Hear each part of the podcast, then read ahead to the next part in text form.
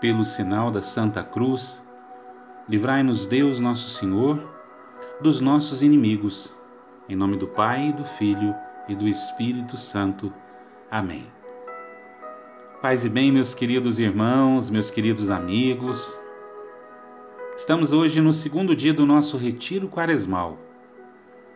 Louvado seja Deus por esse caminho que nós podemos fazer juntos, né? Que bênção é para nós nesse mundo tão agitado, tão corrido, tão sem tempo. A gente tirar um tempinho, seja de dia ou de noite, para a gente refletir a palavra de Deus e mergulhar na sua graça. Que bênção é isso, né? Vamos pedir que o Espírito Santo nos dê um coração atento, disposto, coração dócil ao que o Senhor Jesus deseja realizar em nós. Que a gente esteja abertos ao Espírito Santo, o divino oleiro que transforma o nosso coração na obra de arte que Deus quer realizar em nós, que é a santidade. Que bom poder estar aqui com vocês hoje eu quero propor o texto para nossa reflexão, o Evangelho de São Lucas, no capítulo 9, 22 a 25, que foi o Evangelho da liturgia da Santa Missa dessa quinta-feira, depois das cinzas. Lucas 9, 22 a 25. Mas antes eu quero rezar com vocês pedindo que o Senhor nos ilumine, pedindo que o Senhor nos dê sua graça, para que essa meditação caia no nosso coração. Meu Senhor, meu Deus, eu creio firmemente que o Senhor está aqui, conosco, nos vendo, nos ouvindo. Nós te adoramos, Senhor, e nós nos colocamos com uma profunda reverência e adoração diante da tua presença. Nós te pedimos perdão, Senhor, pelos nossos pecados e pedimos também a sua graça para fazer gerar bom fruto esse tempo de oração que nós estamos passando. Pedindo isso, Senhor, pela intercessão da Virgem Santíssima, vossa mãe nossa. Cada um com seu título de devoção de Nossa Senhora podemos juntos rezar. Ave Maria, cheia de graça, o Senhor é convosco. Bendita sois vós entre as mulheres, e bendito é o fruto do vosso ventre, Jesus. Santa Maria, Mãe de Deus, rogai por nós, pecadores, agora e na hora de nossa morte. Amém. O Evangelho, que é conhecido de todos nós, diz assim: é necessário o filho do homem sofrer muito e ser rejeitado pelos anciãos, sumos sacerdotes e escribas, ser morto e no terceiro dia ressuscitar. Depois, Jesus começou a dizer a todos: Se alguém quer vir depois de mim, renuncie a si mesmo, tome sua cruz cada dia e siga-me. Pois quem quiser salvar a sua vida, vai perdê-la. E quem perder a sua vida por causa de mim, vai salvá-la. Com efeito, de que adianta alguém ganhar o mundo inteiro se vier a perder-se e arruinar e arruinar-se a si mesmo? Esse evangelho toca muito meu coração. Mas toca muito mesmo. Sobretudo nesse chamado de seguimento que Jesus nos faz. Gente, essa é uma das, das, declarações preferidas de Jesus. Nós vemos isso em outros textos dos evangelhos de Mateus, do próprio Lucas. Jesus dizendo: Se alguém quer vir após a mim, renuncie a si mesmo, tome sua cruz cada dia e siga-me. Talvez a gente quisesse um, uma palavra um pouco mais amena, né? Mas não é essa palavra amena que o Senhor nos quer dar, não. O Senhor quer colocar para cada um de nós o parâmetro, a exigência fundamental do seguimento a Ele. Se nós quisermos seguir a Jesus, a Jesus, o Filho de Deus, a Jesus, nosso Senhor, se nós quisermos segui-lo, nós temos que carregar a nossa cruz. Ele coloca a cruz como uma exigência básica do seu segmento. É verdade, meu irmão, minha irmã. Se nós quisermos seguir Jesus, nós precisamos desse itinerário, desse roteiro. Desse roteiro que o Senhor nos convida o tempo inteiro. Porque o segmento de Jesus é a conversão. O Senhor nos chama e nos capacita para segui-lo, e é disso que se trata a conversão um segmento integral de Jesus. Um segmento integral. Mas para que essa conversão aconteça, a gente tem que aprender a renunciar, a tomar a cruz e a segui-lo. A conversão sempre vai nos pedir isso: a renúncia de nós mesmos, a tomada da cruz de nossa vida, e aí sim o segmento. É necessário ter essa disposição para morrer e renunciar. Parecem palavras duras, né? Mas são mesmo.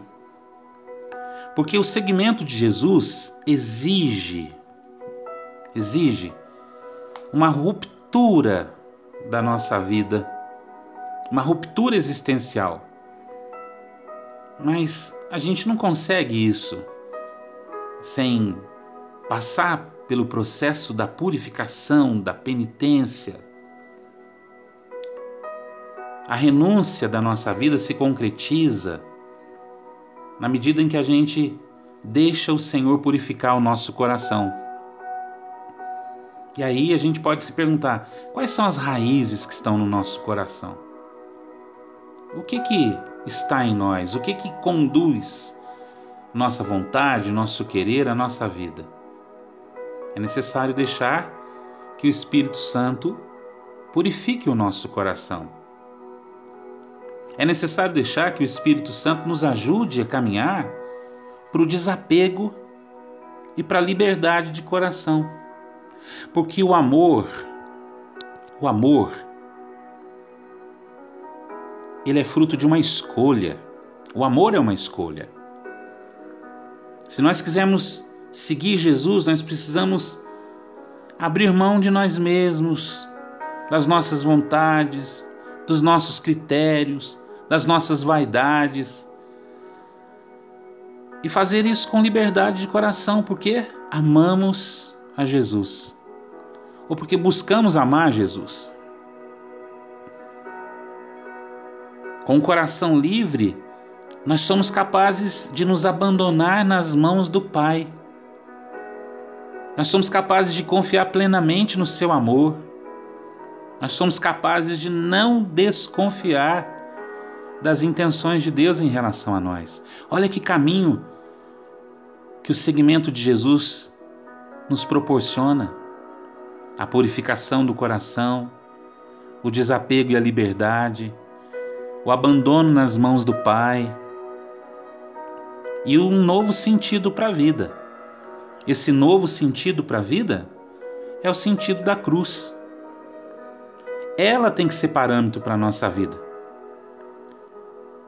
Ela é o retrato fiel do modo como Deus ama a todos nós. De tal forma amou o mundo que deu o seu Filho único também o Pai teve que suportar a cruz.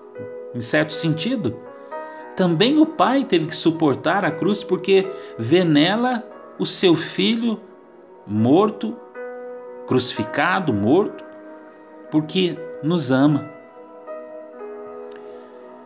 Meus irmãos, o segmento de Jesus é uma conversão constante, porque é uma ruptura decisiva com o pecado, é uma ruptura decisiva com a mentalidade do mundo e é uma busca sincera e radical pela vida do reino de Deus, que é a pessoa de Jesus. Se nós quisermos segui-lo, nós precisamos fazer esse caminho. E a quaresma é um bom itinerário para o desapego, para a purificação do coração, purificação das intenções, para o abandono nas mãos do Pai e para colocar a cruz não como objeto maldito, mas como objeto salvífico, que ressignifica a vida. Mas esse caminho de conversão e seguimento de Jesus, a gente não faz sem fé, sem a fé. A fé no Cristo Salvador. Ter fé implica um relacionamento de plena confiança e de entrega àquele que está nos chamando e propondo um caminho a seguir. Ter fé implica em se abandonar, confiando que aquele que prometeu é fiel e verdadeiro. A fé não é um salto no escuro, não, mas a fé como nos ensina a carta aos Hebreus, consiste em realizar o que se espera. É uma certeza a respeito do que não se vê. A fé é um caminho para agradarmos a Deus. A fé é uma resposta pessoal à revelação de Deus na nossa vida. E se nós quisermos viver essa fé, nós não podemos ficar olhando para nós mesmos, mas nós temos que olhar para Jesus. Porque aí sim nós cresceremos nessa fé. Nossa atenção, nosso olhar, nossa vida deve estar voltada para Cristo. Para que a gente tenha em nós, por essa fé que nós desejamos, como nos ensina o apóstolo Paulo, os mesmos sentimentos, os mesmos pensamentos, o mesmo sentir e pensar que o Cristo Jesus. Que o Espírito Santo nos auxilie nessa caminhada de conversão integral, de ruptura existencial para viver a fé em Jesus Cristo, nosso Senhor e Salvador. Por isso nós te pedimos, Espírito Santo, que cubras o nosso coração com a sua graça Encha-nos, encha-nos com a sua luz, para que façamos a vontade de Deus. E caminhemos não só nesse tempo quaresmal, mas sempre segundo a tua vontade, para a glória de Deus, nosso Senhor. Amém. Louvado seja Deus pela sua vida, meu irmão. Louvado seja Deus pela sua vida, minha irmã e sejamos dispostos a amar e servir a Deus, nosso Senhor. Fique com Deus e até amanhã para o nosso próximo tema, para o nosso próximo dia de retiro quaresmal. Um grande abraço, Deus o abençoe.